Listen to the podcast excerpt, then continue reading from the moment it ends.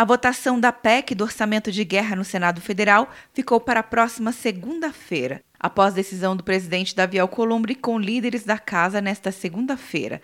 A proposta que facilita os gastos do governo durante o estado de calamidade foi aprovada na sexta-feira pela Câmara dos Deputados. O senador Álvaro Dias do Paraná avisou que a proposta da Câmara pode ser modificada.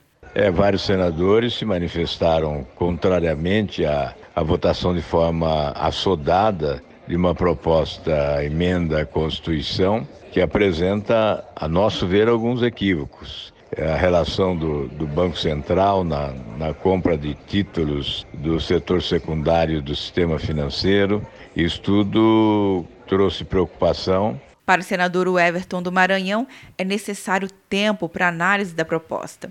O PDT é muito crítico a essa PEC porque entende que ela prioriza muito é, o setor financeiro, as instituições financeiras, como sempre preservadas, e também a rubrica que trata pagamento de dívidas continua lá intacta, enquanto isso a educação, a saúde e os outros itens importantes continuam sempre vulneráveis. De acordo com a proposta, o Banco Central será autorizado a comprar e vender títulos do Tesouro Nacional nos mercados secundários, local e internacional, e também direitos de crédito e títulos privados no âmbito de mercados financeiros, de capitais e de pagamentos. A proposta também dispensa o executivo de pedir ao Congresso Nacional autorização para emitir títulos que violem a chamada regra de ouro. Isso será válido enquanto durar o estado de calamidade pública.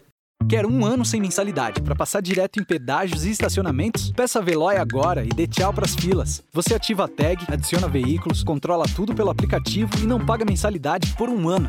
É por tempo limitado. Não perca. Veloy. Piscou, passou. De Brasília, Luciana Castro.